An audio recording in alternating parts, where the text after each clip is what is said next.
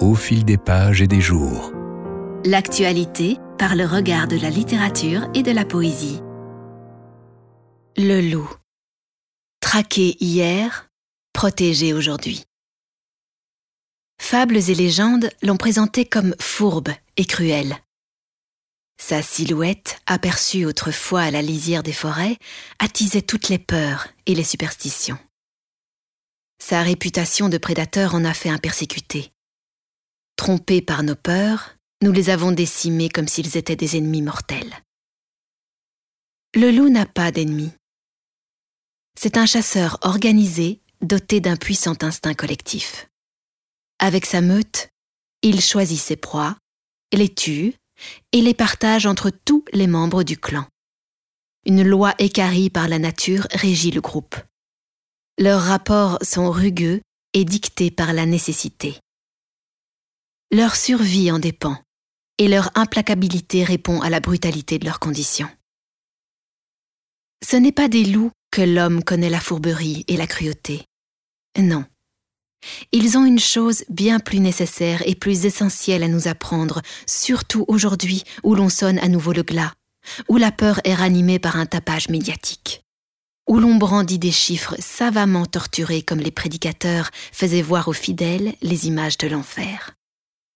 Ce que nous enseigne le loup, nous le tenons d'Alfred de Vigny.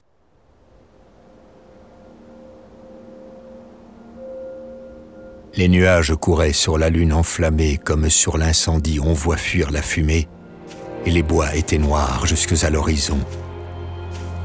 Nous marchions sans parler dans l'humide gazon, dans la bruyère épaisse et dans les hautes brandes, lorsque sous des sapins pareils à ceux des Landes, nous avons aperçu les grands ongles marqués par les loups voyageurs que nous avions traqués.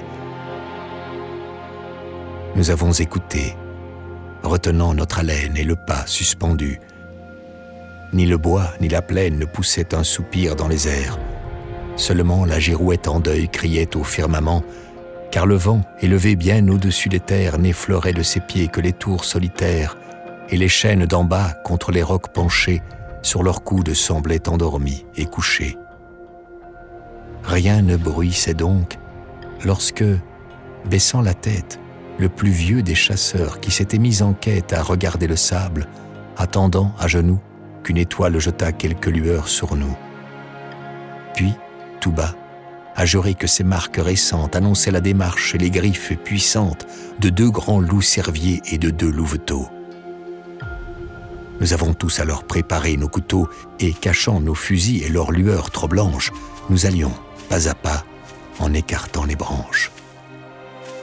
Trois s'arrêtent, et moi, cherchant ce qu'ils voyaient, j'aperçois tout à coup deux yeux qui flamboyaient et je vois au-delà quelques formes légères qui dansaient sous la lune au milieu des bruyères, comme font chaque jour à grand bruit sous nos yeux quand le maître revient, les lévriers joyeux.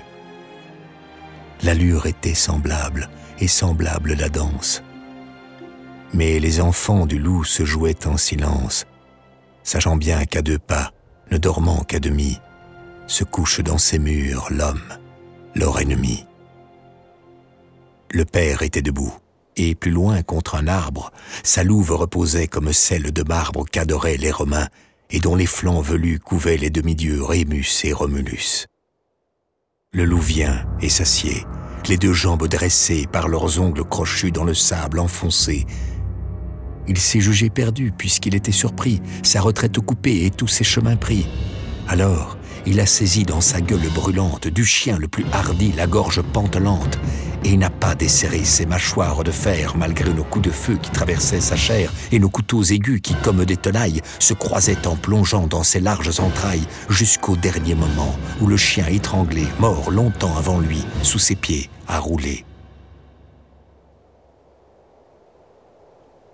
Le loup le quitte alors, et puis il nous regarde. Les couteaux lui restaient au flanc jusqu'à la garde, le clouaient au gazon, tout baigné dans son sang, nos fusils l'entouraient en sinistre croissant. Il nous regarde encore. Ensuite, il se recouche tout en léchant le sang répandu sur sa bouche. Et sans daigner savoir comment il a péri, refermant ses grands yeux, meurt, sans jeter un cri.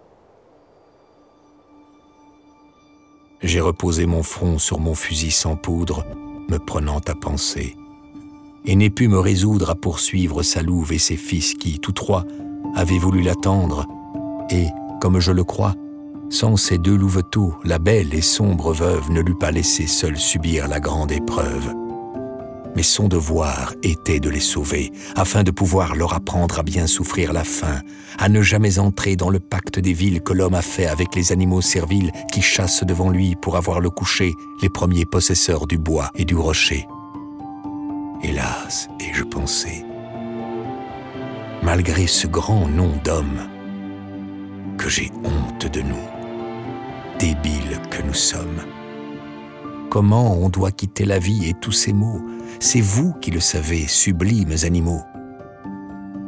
À voir ce que l'on fut sur terre et ce qu'on laisse, seul le silence est grand, tout le reste est faiblesse.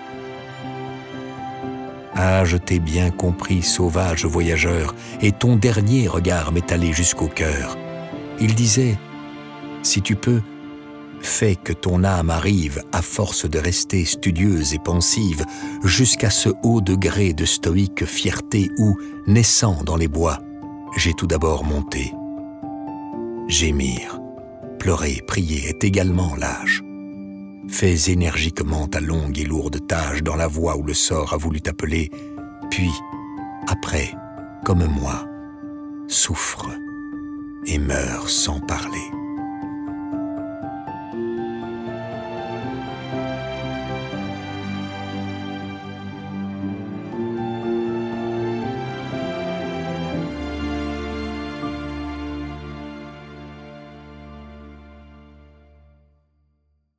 Au fil des pages et des jours. Proposé par Amusea et le studio Cobra.